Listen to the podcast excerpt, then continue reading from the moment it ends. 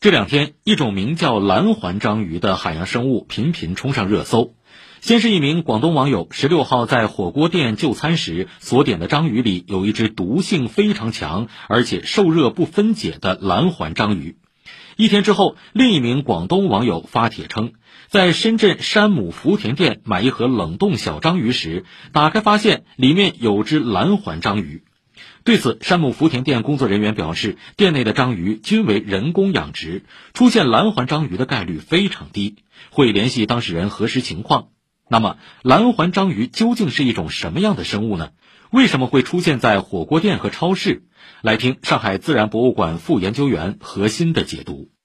那蓝环章鱼呢？本身它的分布区域呢是在澳大利亚及啊靠北的这样的一些海域。那么呢，我们也都知道它是特别具有毒性的。那么它的毒性呢，其实主要的成分呢是河豚毒素。